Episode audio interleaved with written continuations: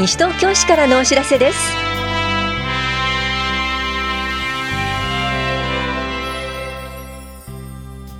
今日は修学援助費の入学前支給。大宮ウォーキングなどについてお知らせします。インタビュールームお話は西東京市高齢者支援課の宇和島祐介さんと町田由里さん杉野一平さん。テーマは介護の日イベント。2025年までに私たちができること私たちがするべきことです。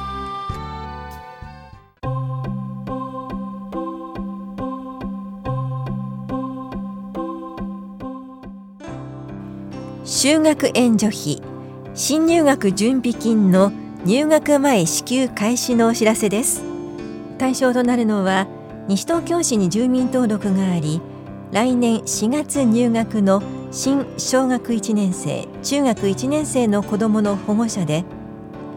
今年4月以降に生活保護が廃止または停止となった方児童扶養手当を受給している方家族全員の市民税が非課税の方被災し避難している方去年の世帯の収入金額が生活保護基準額表から算出した需要額の1.5倍未満の方です。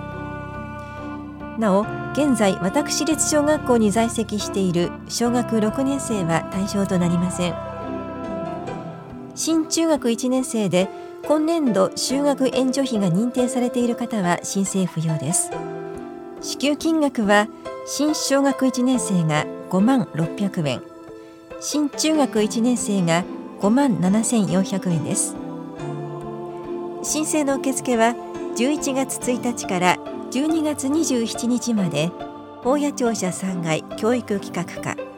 また臨時受付を12月9日から13日まで棚視聴者1階で行います。郵送での受付はできません。必要書類など詳しくは市のホームページをご覧ください。お問い合わせは教育企画課までです。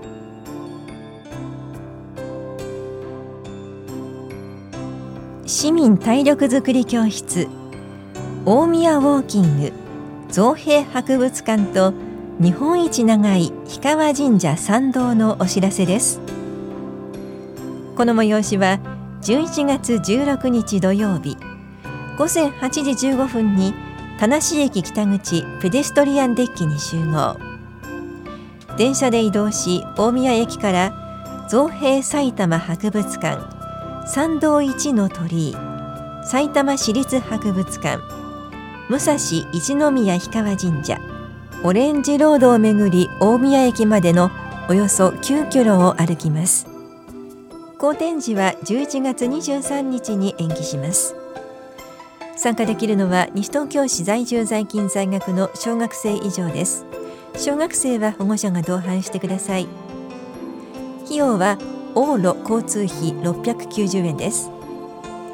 参加ご希望の方は10月31日までに往復はがきに参加者全員の氏名などを明記の上お申し込みください。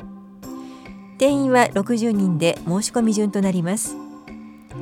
お申し込みお問い合わせは市役所スポーツ振興課大宮ウォーキング係までどうぞ。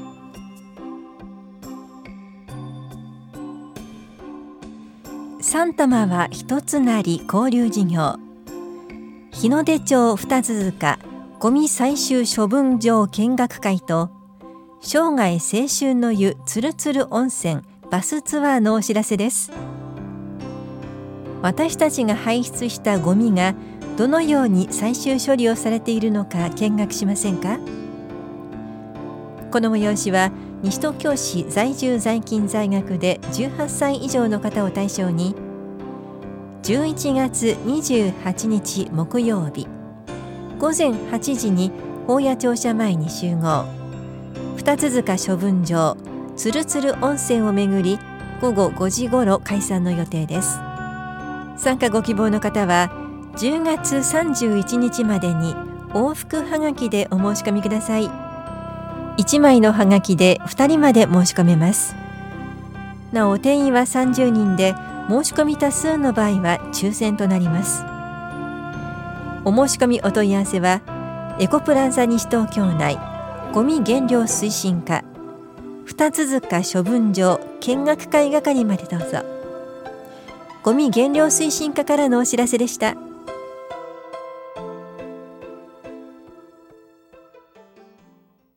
インタビュールーム。お話は西東京市高齢者支援課宇和島祐介さん町田由里さん杉野一平さん。テーマは介護の日イベント。2025年までに私たちができること私たちがするべきこと。担当は近藤直子です。さて早速お話を伺っていきます。まず宇和島さん。介護の日というのはいつそしてどんな日なんでしょうか？はい。介護の日は高齢者や障害者等に対する介護に関し国民への啓発を重点的に実施するための日として平成20年に国により制定されました。介護について理解と認識を深め介護に関わる方を支援し地域での支え合いや交流を促進するということが目的です。西東京市ではイベントの開催に加え平成28年より毎年勤続15年以上の介,、え介護に関わる方へ市長から表彰を行っています。11月11日になったのは介護の日のキャッチフレーズいい日いい日毎日あったか介護ありがとうのいい日いい日にかけた語呂合わせで覚えやすく親しみやすかったからだということです。西東京市では介護の日の趣旨に基づき平成21年から毎年11月に田無駅北口アスタセンターコートにてイベントを開いていますそれでは続いては町田さんに今回のイベントのテーマ目的などについて伺います今年のメインテーマは2025年までに私たちができること、私たちがするべきことを引き続きパート3といたしました。また、サブタイトルをみんなでつながろう共生の輪といたしました。2025年までにいわゆる団塊の世代が75歳以上となり医療と介護の両方を必要とする高齢者の増大が予想されていますそのため全国で地域のすべての人が地域ぐるみで支え合う仕組みづくりいわゆる地域包括ケアシステムの構築が急がれています。高齢化が進む中、介護が必要になった高齢者が住み慣れた自宅や地域で暮らし続けていくためにどのようなことができるのか、するべきなのか、個人個人の力を見つめ直す機会としていただき、そして個人個人が力を合わせ、地域のつながりを強めていくきっかけにしていただけたらと思います。それでは続いては当日のイベントの内容について杉野さんにお話を伺います年は11月14日木曜日の午前11時から午後4時30分まで田無駅北口のアスタセンターコートで行います。11時のオープニングでは西東京市マスコットキャラクターの憩いなと西東京市社会福祉協議会キャラクターの福信号くんが登場します。11時から16時まで西東京市薬剤師会によるお薬相談コーナーと西東京市歯科医師会による歯科コーナーを開設いたします。11時15分からは西東京シャキシャキ体操推進リーダーによる西東京シャキシャキ体操。11時30分からは東京都理学療法士協会福祉用具住宅改修事業者分科会による体力測定と歩行器手すりなどの福祉用具のご紹介をします。12時30分からは西東京市柔道整復師会によるながら運動でフレイル予防。13時からは主任ケアマネージャー地域リレーションシップ研究部会による見つけよう地域の稲と題したトークイベント。14時からは西東京市社会福祉協議会によるサロン活動の紹介。15時からは西東京市歯科医師会によるオーラルフレイル予防講座。15時30分からは地域包括支援センターの紹介。そして16時からはフィナーレでハンドベルの演奏いたします。心に響く美しい音色を一緒にお楽しみいただきたいと思います。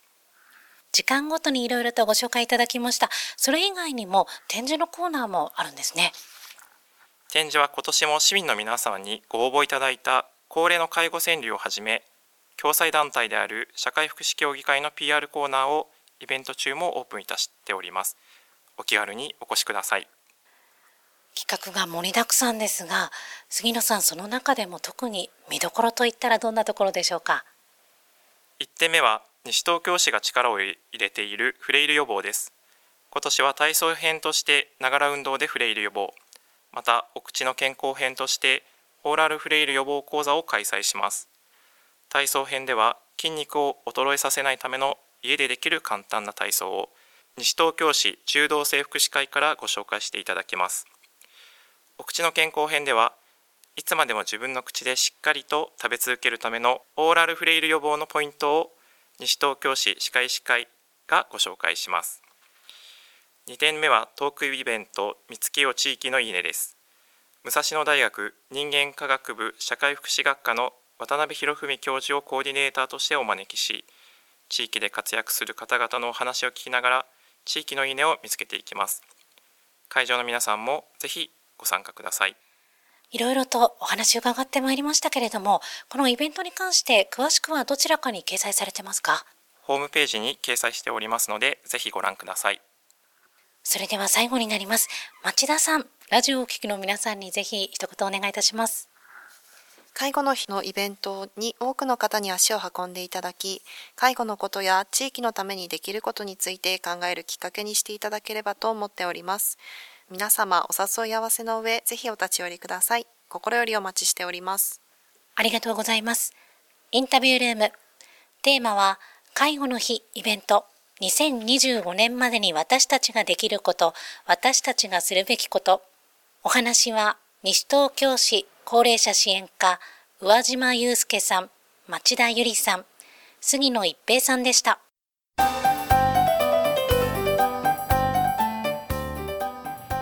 新しいふるさとの創造。西東京市民祭りが来月9日土曜日と10日日曜日西東京憩いの森公園で行われます。パレードは10日の午前10時半八戸イチョウ公園から祭り会場まで。岸流戦隊流走ジャーショーは9日の午前10時45分と午後2時から。姉妹都市福島県下郷町からのゲスト合人は10日の午後1時15分と3時に演舞を行います。その他にも野外ステージパフォーマンスストリートイベントエリア出店コーナーアスレチックコーナー姉妹都市友好都市コーナー献血コーナー農業コーナーなど盛りだくさんです。詳細は11月1日号の広報西東京折り込みチラシをご確認ください。なお無料のシャトルバスの運行はありませんのでご来場の際は公共交通機関をご利用ください。お問い合わせは本屋庁舎文化振興課内西東京市民祭り実行委員会までどうぞ。